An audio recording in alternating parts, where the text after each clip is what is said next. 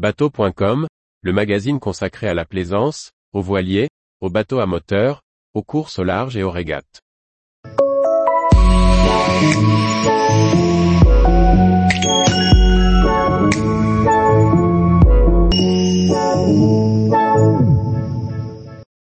Des cartes insolites pour choisir votre prochaine zone de navigation. Navigatrice au long cours, amatrice de grands voyages. Pour choisir sa zone de navigation, beaucoup de critères entrent en jeu.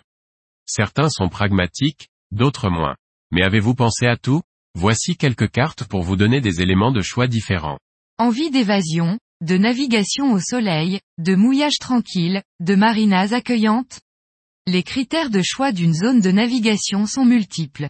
Mais avez-vous pensé à tout? Les plus belles zones de navigation peuvent se voir différemment avec l'Atlas européen des mers de la Commission européenne. Vous cherchez une zone de navigation peu fréquentée? À l'aide des cartes sur les données de trafic maritime, vous pourrez choisir un endroit tranquille. Pour choisir des eaux toujours chaudes, les cartes de température des eaux de surface vous aidera. Dans ce cas, il pourra être judicieux de consulter également la carte qui concerne la qualité des eaux de baignade. Chercher un endroit sans pollution est une gageure aujourd'hui. On peut toutefois se renseigner sur les endroits qui concentrent le plus de détritus. Une carte permet de visualiser le volume de déchets marins par plage et par an.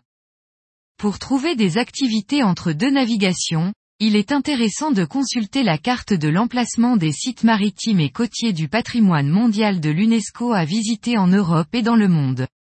Là, vous pourrez en apprendre davantage sur l'histoire et voyager dans le temps pour comprendre les sociétés et le riche héritage qu'elles ont laissé. La carte des aquariums publics peut aussi être une option ou encore les zones Natura 2000. La navigation n'est jamais véritablement sans risque, mais il est possible d'éviter d'aller avec son bateau dans les zones connues de tsunami. On n'arrivera cependant pas à éviter les zones de dépôt sous-marin de munitions. En effet, souvenir de la Seconde Guerre mondiale et de la politique d'élimination des munitions d'après-guerre, nos eaux côtières sont remplies de munitions conventionnelles, mais également d'armes chimiques. Et pour plus de cartes et d'infos, Rendez-vous sur le site de l'Atlas européen des mers.